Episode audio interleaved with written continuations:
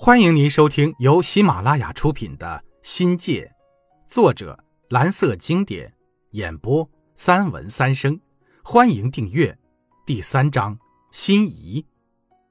加里森敢死队剧作作为中美文化交流的项目，是中国引进的第二部美国电视剧。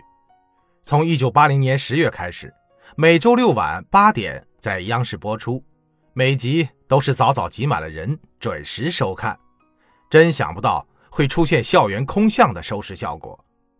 可这部二十六集的美剧，在播完第十六集后，便以黑底白字正告观众：“本剧播放完毕。”这下可好了，电视剧只播了一半便戛然而止，无奈只好耐着性子等，最终还是没有等到复播。据说呀，电视剧一经播出。有青少年模仿剧中人物练飞刀致伤，出了人命；有盗贼模仿盗窃，频频得手，连环案层出不穷；还有学生模仿剧中人物吸烟喝酒，耍起派头来。有人称之为犯罪的活教材，社会影响之恶劣，惊动了有关部门。最后是文化部决定停播了这部电视剧。而对于我们，却是被他鲜活的人物个性和惊险的剧情所吸引。剧中唯一的一个正派人物加里森中尉，从监狱里找来一波囚犯，组成了一支史无前例的敢死队，深入德军敌后搞破坏，戴罪立功，屡创奇迹。这些在押的囚犯个个身怀绝技，骁勇善战，且勇谋兼备，重情重义又俏皮诙谐风趣。把真实的美国人的性格活生生地呈现在我们面前，给人耳目一新的感觉。最令人惊叹的是影片的艺术情调，无论从情节、音乐、摄影，特别是演员的演技，你不得不佩服当时美国人的本事。电视剧最终还是难逃停播的厄运，但它却给我们带来了巨大的冲击，在观念上。改变了我们对好人和坏人的印象。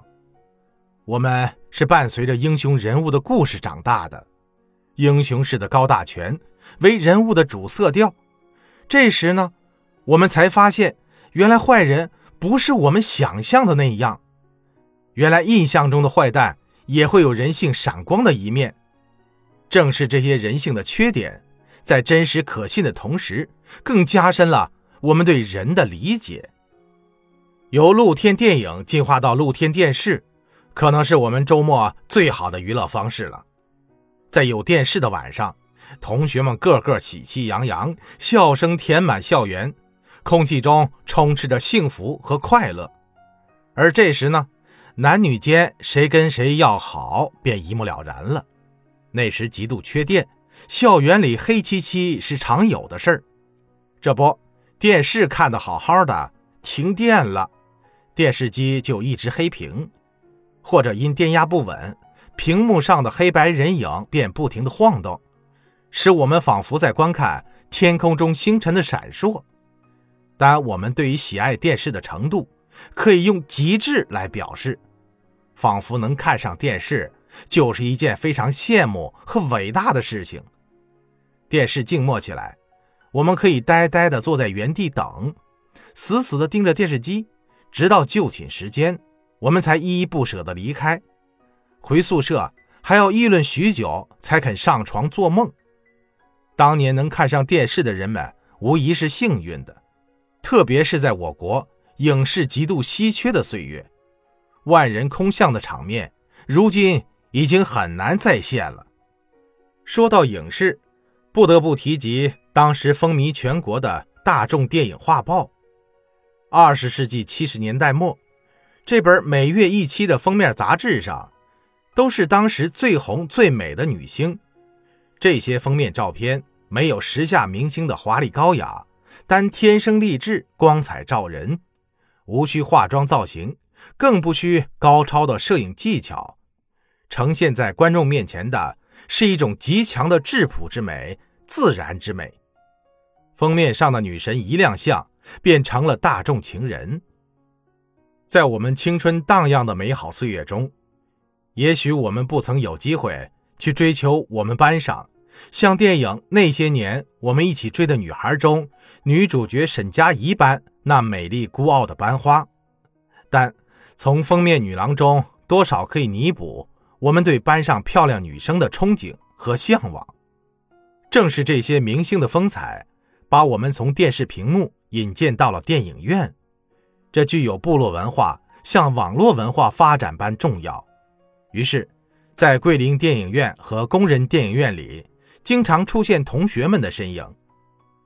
看电影能上瘾，还等不到周末，只要谁吱唤一声，三三两两就结伴而行。因为是去看美女，约上女生前往是一件十分幸福的事情。假如哪位女生主动叫上男生作陪，回到宿舍，免不了一阵盘问和逼供。被问的人啊，打死也不会承认如何如何，不过心里总是美滋滋的。电影《小花》在我们中引发的故事很多，从此贾芝就有了陈冲的雅号，花或者花花，是我们看了《五朵金花》后，张丽霞给李金花叫起来的绰号，并一直沿用到终生。刘三姐里的很多恋歌，告诉老少爷们们如何谈情说爱。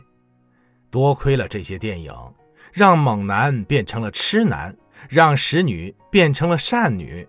从电影中学到巴结讨好女人的伎俩，让人们在迟疑的感情面前一下子开窍起来。